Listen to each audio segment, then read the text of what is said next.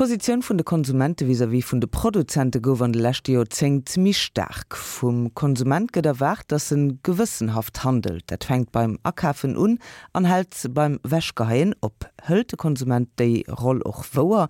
Fi den Aufschluss vun dieser Serie ich shoppe also binnig gehalt Angelika Blick op äh, Haut an Hai, op Konsumkritik an Konsum verhalen. Der Weg in die Konsumgesellschaft war einerseits durch die Massenproduktion gepflastert und die Anstrengungen, die die Produzenten unternahmen, um ihre Produkte zu vermarkten, andererseits durch die wachsende Nachfrage und das Aufbegehren der Konsumenten gegen die Übermacht der Produzenten. Die Bemühungen der Wirtschaft trafen nicht zuletzt deshalb auf fruchtbaren Boden, weil der Wohlfahrtsstaat durch Sozialleistungen, Subventionen, öffentliche Einrichtungen und vieles andere mehr die Kaufkraft der Privathaushalte stärkte und somit die Türen zur Wohlstandsgesellschaft öffnete. Derzeit kurbeln extrem niedrige Zinsen den Konsum an. Die Menschen geben ihr Geld lieber aus, denn Sparen bringt nichts ein. Die Wirtschaft profitiert davon. Der Konsum beherrscht heute alle Lebensbereiche, vom Essen über Kleidung, Wohnen bis hin zu Transport, Kommunikation und Freizeitgestaltung. Konsumieren wird als Grundbedürfnis eingestuft. Der Staat gewährt den Konsumenten Schutz und Rechte, die Produzenten akzeptieren zähneknirschend den mündigen Konsumenten und hofieren ihn. Wir haben die Wahl, genauer gesagt eine riesige Auswahl an Waren und Dienstleistungen. Bei jedem Kauf treffen wir eine Entscheidung. Diese Entscheidung hat nicht nur für unseren Geldbeutel Konsequenzen. Sie bringt auch einen ganzen Rattenschwanz an unerwünschten Nebenwirkungen mit sich für Natur und Umwelt und die Menschen, die Teil des Produktionsprozesses sind. Unser liebstes Spielzeug, das Smartphone, ist ein gutes Beispiel für die zahlreichen schädlichen Nebenwirkungen, die unser Konsumverhalten hat. Dazu gehören der Abbau von Arbeitsplätzen durch die Verlagerung von Produktionsstätten in Billiglohn und Schwellenländer und die menschenunwürdigen Bedingungen, unter denen die Arbeiter dort produzieren. Hinzu kommen die Umweltschäden durch Produktion und Transport und das Versiegen der Ressourcen. Stichworte wie der ökologische Fußabdruck, Treibhausgase und Klimaschutz beherrschen die aktuelle Umweltdebatte und die Konsumdebatte gleichermaßen, denn sie sind eine Folge des Massenkonsums.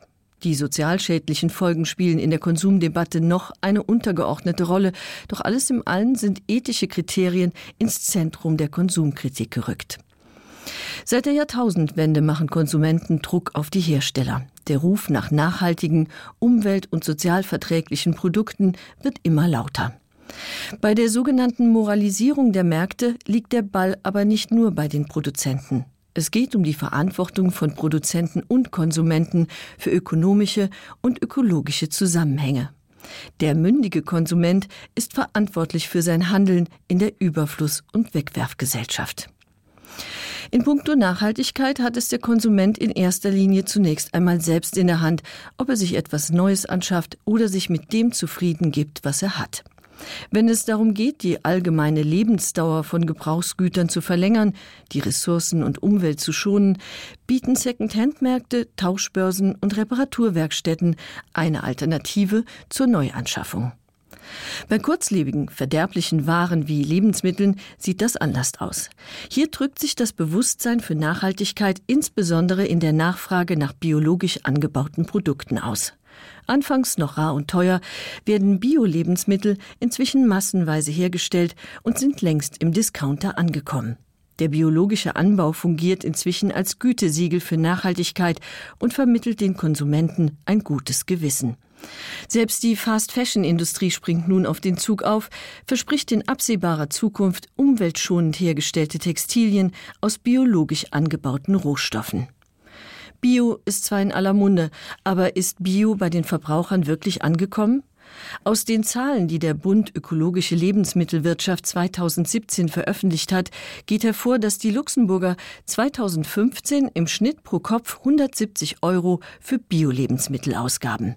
Der Umsatz von Bioprodukten machte in Luxemburg gerade mal vier Prozent vom Gesamtumsatz an Lebensmitteln aus. Biologisch erzeugte Produkte führen, ebenso wie fair gehandelte, ein Nischendasein. In der Nachfrage drückt sich letztendlich nur das gestiegene Bewusstsein eines Bruchteils der Konsumenten aus. Tatsache ist, dass die Industrie die Zeichen der Zeit in Windeseile aufgreift. Sie bedient die Bedürfnisse der verschiedensten Zielgruppen, damit der Konsum nicht ins Stocken gerät. Nachhaltigkeit macht Produkte ganz offensichtlich attraktiv. Aber dadurch schrumpft weder das Angebot noch der Verbrauch, geschweige denn der Berg an Problemen oder die Müllberge. Zwischen 1970 und 2010 hat sich die Abfallmenge, die ein Europäer pro Kopf erzeugt, vervierfacht. Seit Jahrzehnten soll Recycling helfen, die wachsenden Müllberge abzubauen. Die Verbraucher werden dabei in die Pflicht genommen. Sie sollen ihren Müll fein säuberlich trennen. Sortenrein nennt man das im Mülljargon. Je akkurater die Wertstoffe getrennt werden, umso einfacher ist die Aufbereitung in den Recyclingfabriken. Glas und Papier kommen fast sortenrein an und können deshalb relativ kostengünstig zu hochwertigem Recyclingmaterial weiterverarbeitet werden.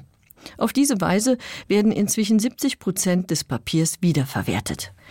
Die beim Recycling gewonnenen Sekundärstoffe unterscheiden sich jedoch in ihrer Qualität von Rohstoffen.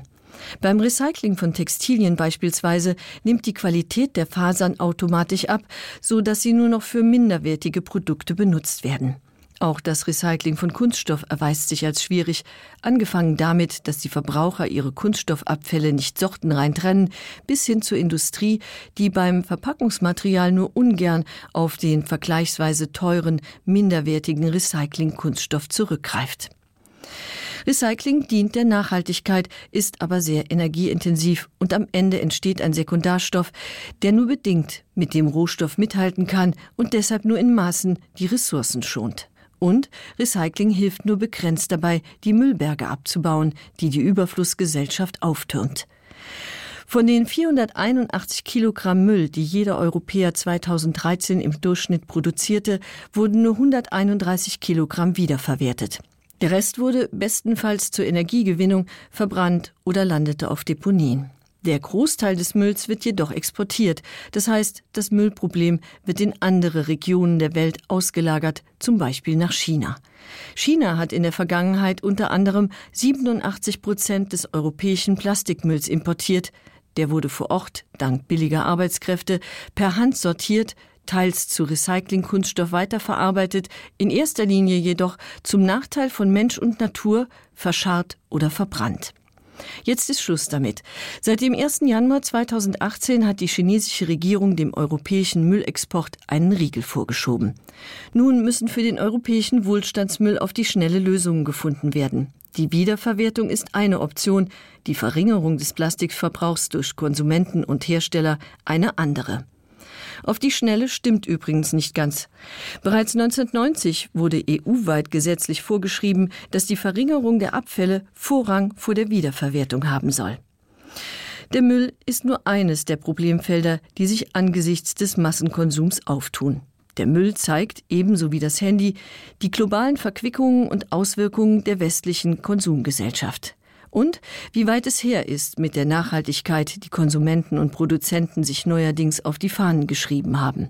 Weniger wäre mehr, aber wer will schon weniger, wenn er fast alles haben kann?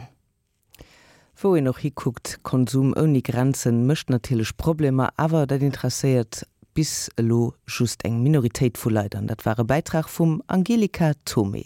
Zin 18 Minuten op 11 am Millstrnsteck Musik wat op mans zum Titel hier bei den Featurefolograt passt das der Rocco Chamonix mam L'Orchestre Mirage an den Titel hecht was kostet die Welt.